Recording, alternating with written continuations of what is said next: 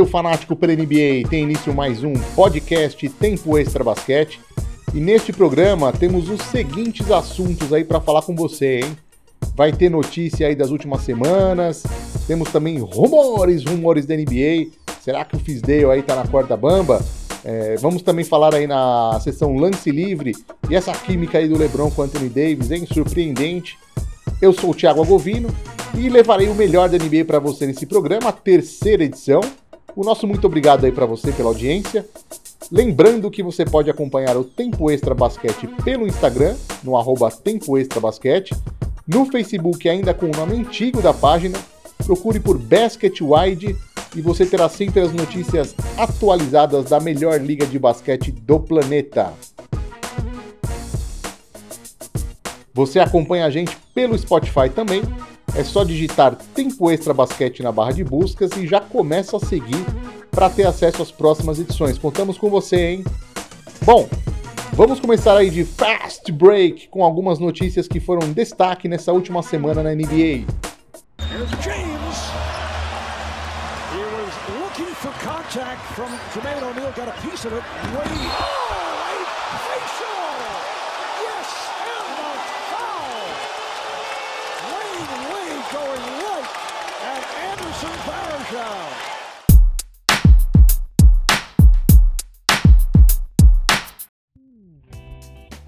Bom, então começando aí o Fast Break, Zion Williamson, hein? Apesar de ainda não ter uma data aí para o retorno estipulada, o vice-presidente executivo de operações de basquete, o David Griffin, né, do New Orleans Pelicans, declarou aí que o Zion está progredindo diariamente. O Griffin deu uma entrevista aí para a rádio ESPN de New Orleans, dizendo que a recuperação da cirurgia no menisco do Zion está dentro aí do esperado pela equipe médica. Antes de voltar à quadra, serão feitos uma série de testes para poder identificar quando ele poderá voltar com segurança aos treinos e jogos.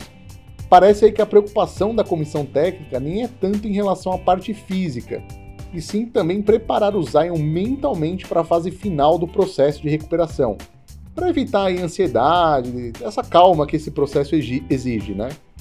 É, segundo o Griffin, o prazo inicial para a recuperação do Zion era de 6 a 8 semanas, prazo esse que foi estipulado em 20 de outubro, mas ele acredita aí que esse retorno vai ser bem no finalzinho do prazo, na oitava semana, mas como a gente disse, sem ainda uma data certa. O que, que eu acho disso? Eu acho que o Zion precisa de uma dieta específica para perder peso. Isso pode ser essencial em prevenir contusões, especialmente no joelho.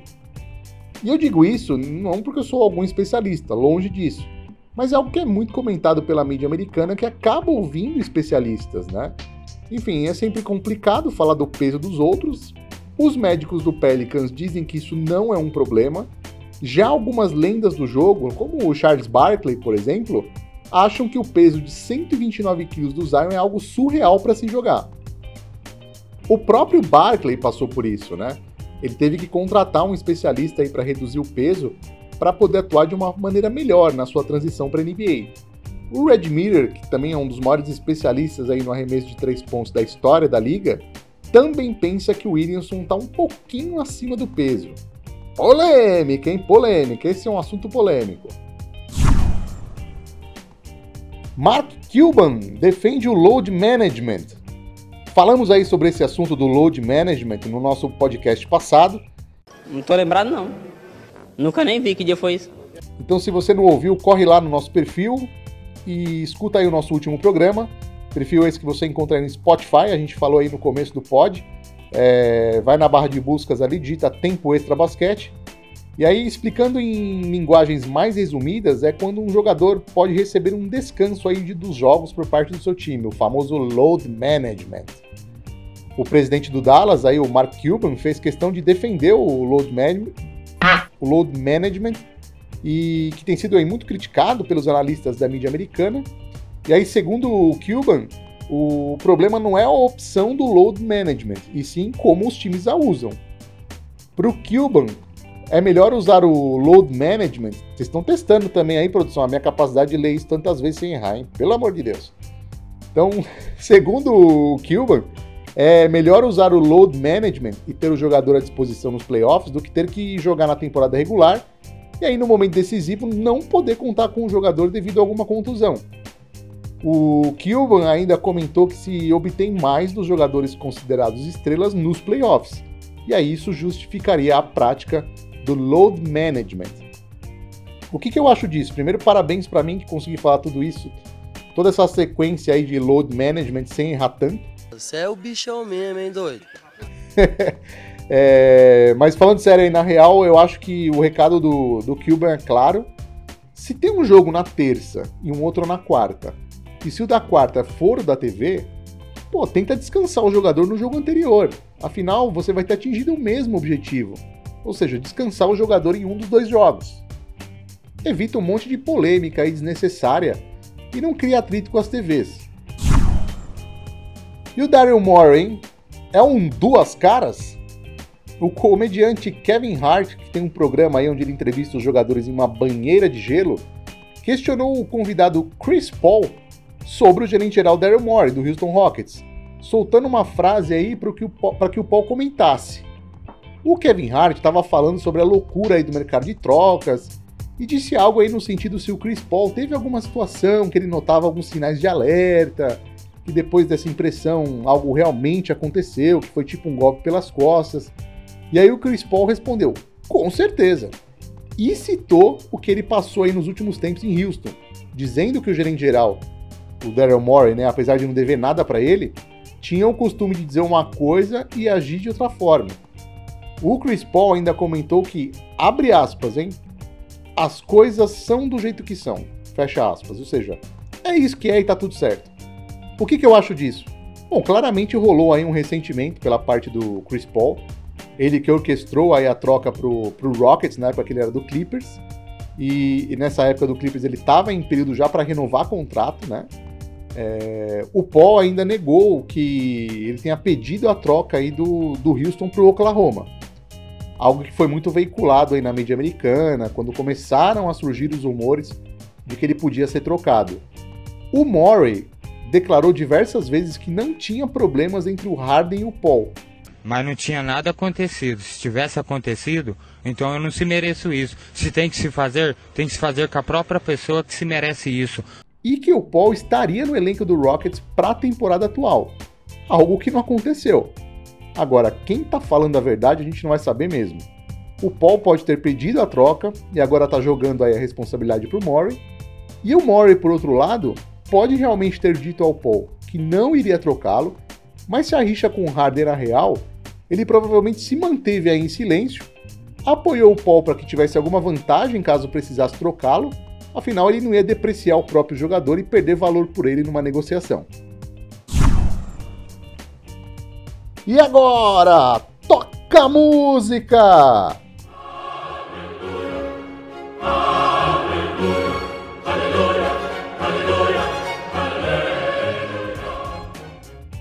O Portland Trail Blazers acertou a contratação do Carmelo Anthony com um contrato não garantido, né, no valor de 2,15 milhões.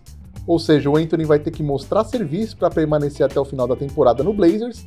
Lembrando que a partir de 10 de janeiro o contrato passa a ser garantido no total desse valor.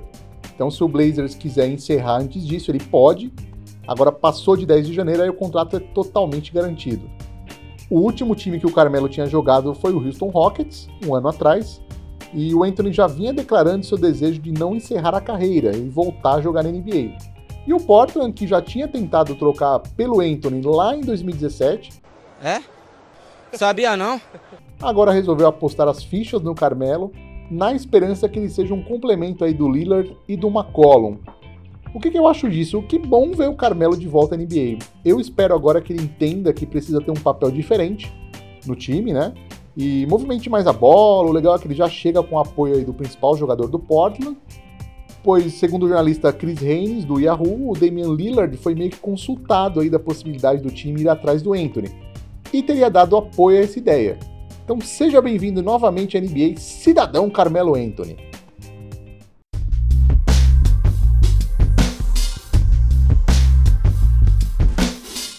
E agora é hora de lance livre, aquela parte do nosso podcast que é de comentários e opiniões aí. E que começo de temporada do Lakers, hein? Surpreendente. Aí você me diz, como assim, né? Surpreendente, né? Os caras têm o LeBron James e o Anthony Davis. What a pass by James and the slam by Davis. Sim, mas se você olhar a história do LeBron jogando contra os jogadores considerados estrelas, vai reparar que o começo nem sempre foi dos melhores. Tanto é que o Chris Bosh comentou recentemente que jogar com o LeBron James era tipo comprar uma Ferrari. Você sabe que é a melhor do mundo, é sensacional. Quando você olha, né, você acha incrível, mas você não tem ideia do quão poderosa é quando tenta dirigir. Você literalmente pode sair da pista. O Bosch é um jogador que com certeza vai estar vai tá no Hall da Fama, né? Foi um cara que teve que aprender a jogar com LeBron James na raça. E vale lembrar do Kevin Love também.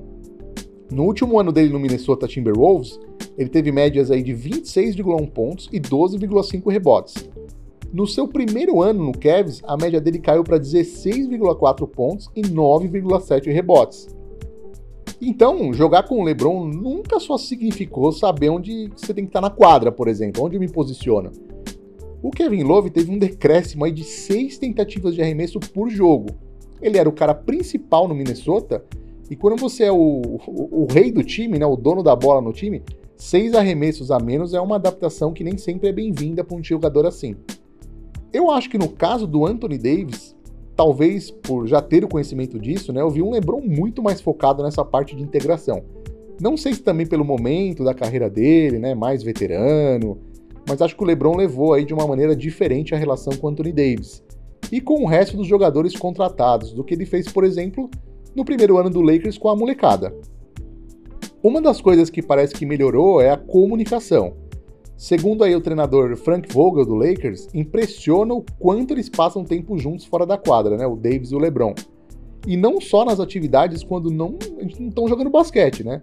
Mas segundo Vogel, nas sessões de filmes sobre os jogos, no vestiário, eles estão sempre juntos aí fortalecendo a amizade. Exatamente. Não sei se serviu de lição, mas eu vi um LeBron muito mais comedido, né? Tentando não criar expectativa demais em cima da dupla com o Davis, antes mesmo que pudesse entrar em quadra, né? O próprio Davis comentou que não imaginava que esse entrosamento iria acontecer tão rápido. Vale lembrar que o LeBron teve um verão onde ele descansou sim, né? Mas que ele também teve muitos compromissos aí com as filmagens do Space Jam 2, os treinos de, de pós-temporada, né? Então, o processo podia ter sido muito melhor. O LeBron tinha vários compromissos, o próprio Davis falou disso. Eu considero esse entrosamento realmente surpreendente. Eu não imaginava esse começo de temporada para o Lakers.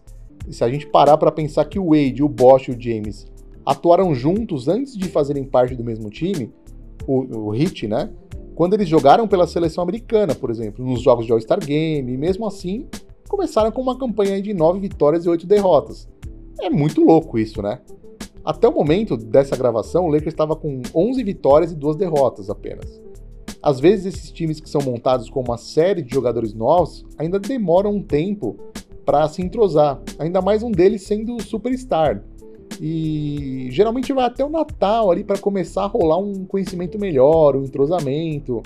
E uma coisa para mim que tem sido fundamental para que o Davis não tenha caído no mesmo problema do Bosch e do Love, é, que para mim tiveram esses problemas para se adaptar e, a, e, até afetou a confiança deles, é que o James procura muito o Davis no começo da partida, já lançando a bola para o Davis no post, às vezes em dois ou três ataques seguidos. Num desses jogos, o Davis teve o recorde de jogadas de post-up, de costas para cestas, com 17. Então, outro fator interessante de ter como evidência desse empenho do James em transformar o Davis no ponto focal é uma estatística da ESPN americana mostrada recentemente. O Anthony Davis conseguiu ser o melhor jogador da semana na NBA na segunda semana. O LeBron. o LeBron ganhou esse prêmio 64 vezes. Enquanto isso, seus companheiros de equipe venceram apenas 5 vezes, jogando com James. O Kyrie conseguiu ganhar duas vezes em 3 anos. O Kevin Love foi ganhar o prêmio pela primeira vez no terceiro ano com LeBron. Pensa. Muitos aí acreditam que a tabela de início para o Lakers é favorável, que isso é um fator para boa campanha. Mas se eles estão bem, sem terem passado por grandes provações, segundo esse argumento, as provações e os problemas, quando encarados de uma forma boa, fortalecem ainda mais. Então, ver o Boston liderar o leste e o Lakers o oeste dá aquele gostinho old school, né? No torcedor que gosta da NBA das antigas, como eu. Vocês já imaginaram uma final de Lakers e Celtics de novo? Meu, com todo respeito aos torcedores dos outros times, mas ia ser muito louco.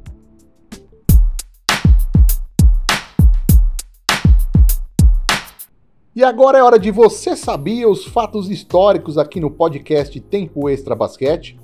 E nessa edição, nós gostaríamos de saber quais são os cinco jogadores que mais ganharam dinheiro na NBA que não foram escolhidos no draft.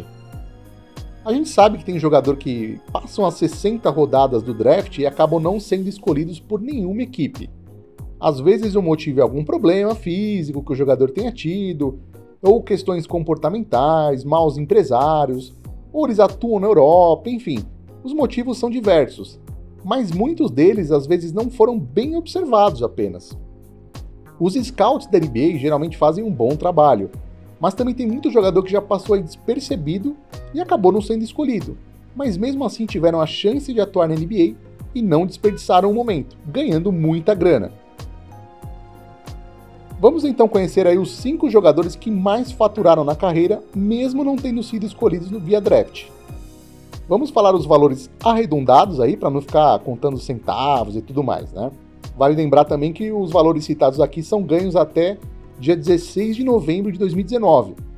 Ou seja, alguns dos jogadores citados ainda podem estar sob contrato e ganhar muito mais. Quinto lugar aí, Timofey Mozgov.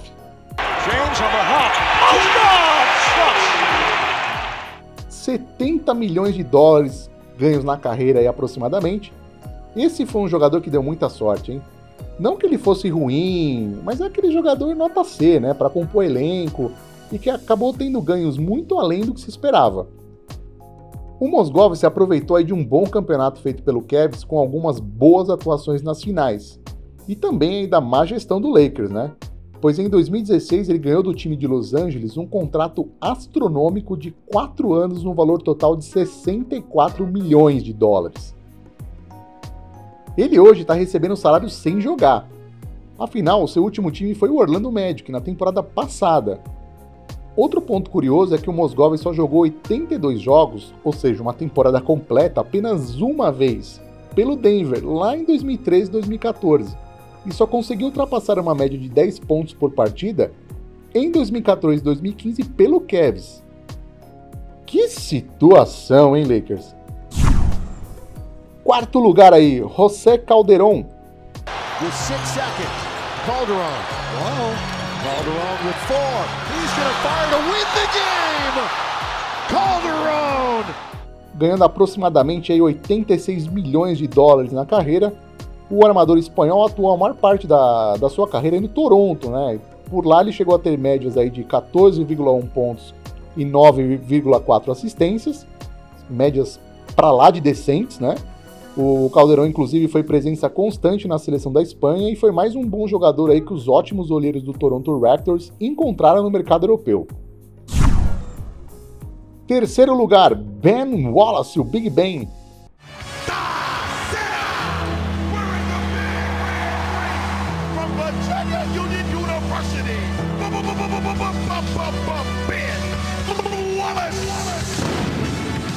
aproximadamente 87 milhões de dólares. O Big Ben teve uma carreira modesta em seus primeiros quatro anos na liga, né, passando pelo Washington e Orlando.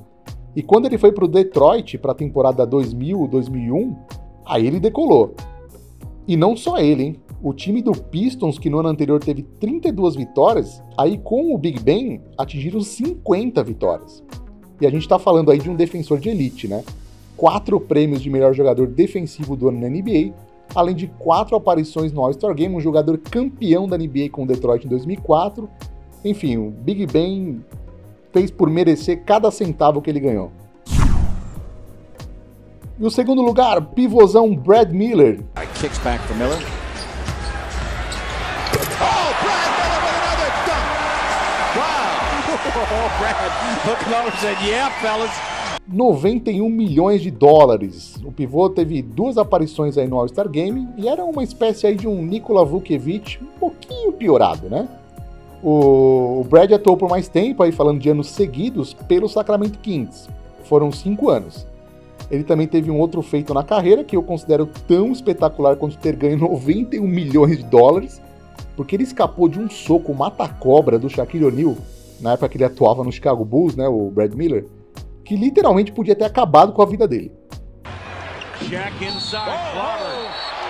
oh he's going, he's punching Brad Miller. Big brother here, boy. We got a fight on our hands. Primeiro lugar, Wesley Matthews, 103 milhões de dólares, hein? Chicago 98, Dallas 96. Butler has given Chicago the lead. Now Williams, Good he five. kicks it out. Dallas for the lead. Yes, sir! Wesley Matthews getting three. Give Dallas a 99-98 lead on the road. Atualmente no Milwaukee Bucks, o Matthews encabeça aí a nossa lista com esse primeiro lugar. Ele que é o 25º maior pontuador da linha de 3 pontos da história da NBA e que em 2010 teve a chance da carreira quando foi contratado pelo Portland Trail Blazers após atuar um ano aí com o Utah Jazz. O Portland, na época, tentou primeiro contratar o Paul Millsap, né, do Jazz, mas aí não teve sucesso e acabou indo atrás do Matthews, e fez um acordo de 5 anos no valor de 34 milhões. Como ele jogou bem pelo Blazers, e assim que ele se tornou um, um agente livre, o Matthews assinou com o Dallas por 4 anos no valor de 64 milhões de dólares. Então, ganhou uma bela de uma grana aí, mesmo sem ter sido escolhido via draft. Essa é a lista, os top 5. Esperamos que vocês tenham gostado. No próximo programa tem mais, hein?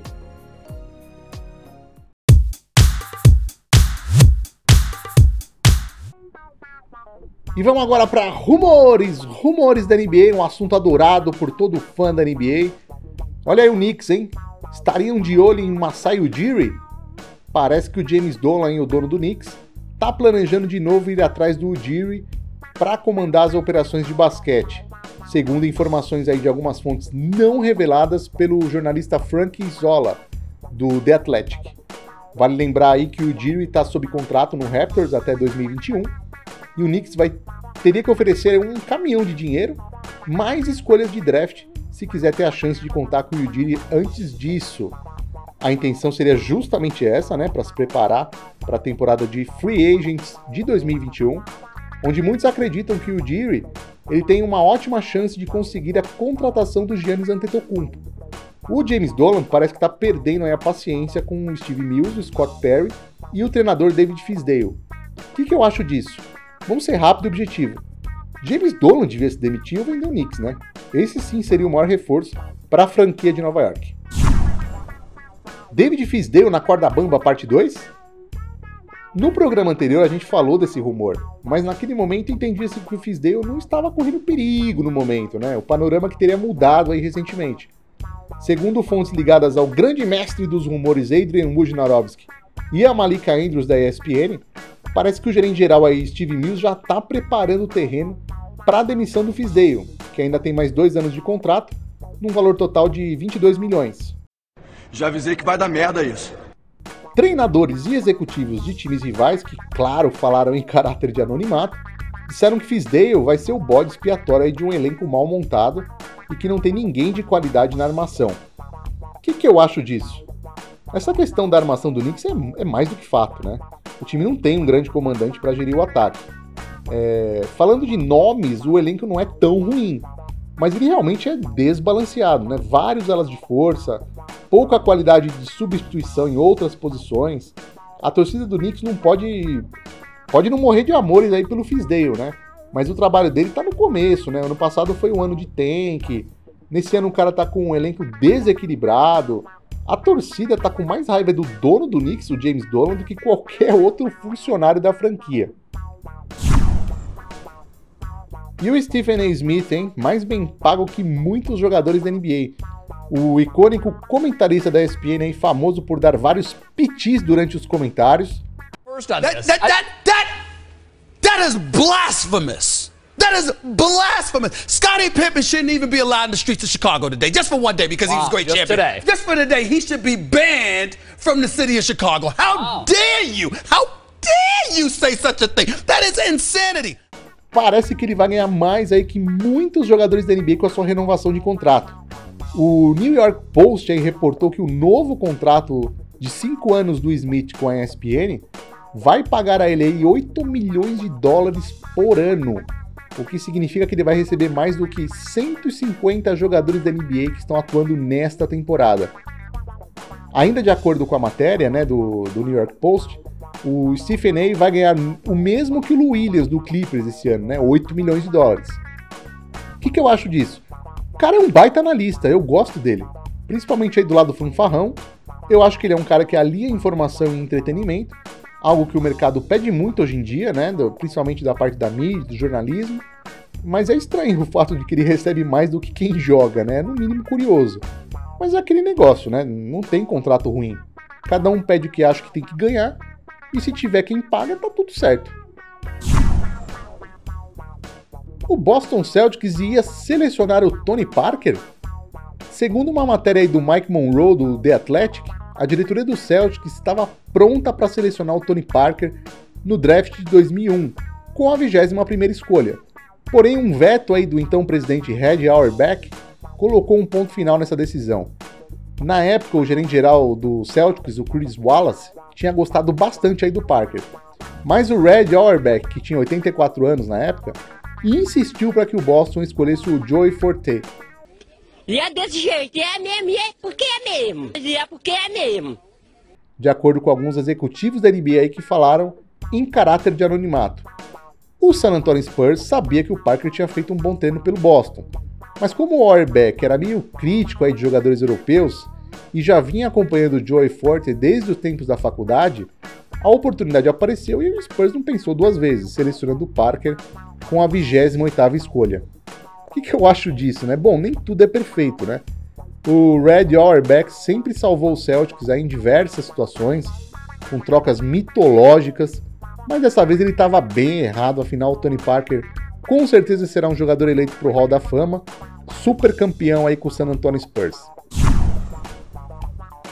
Estaria o Orlando Magic de olho em DeMar DeRozan?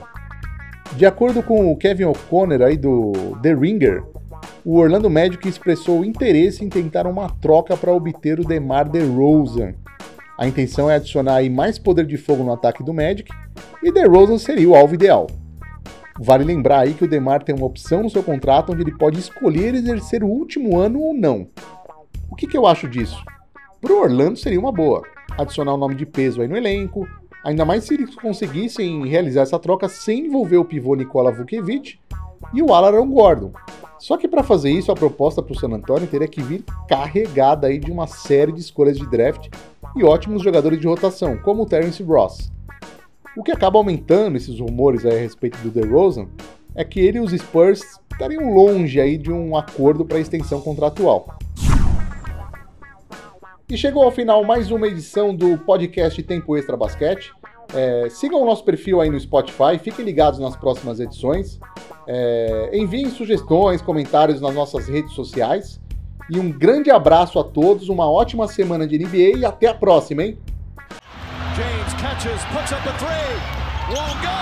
Rebound Bosch. Back out to Allen. His three-pointer. Man!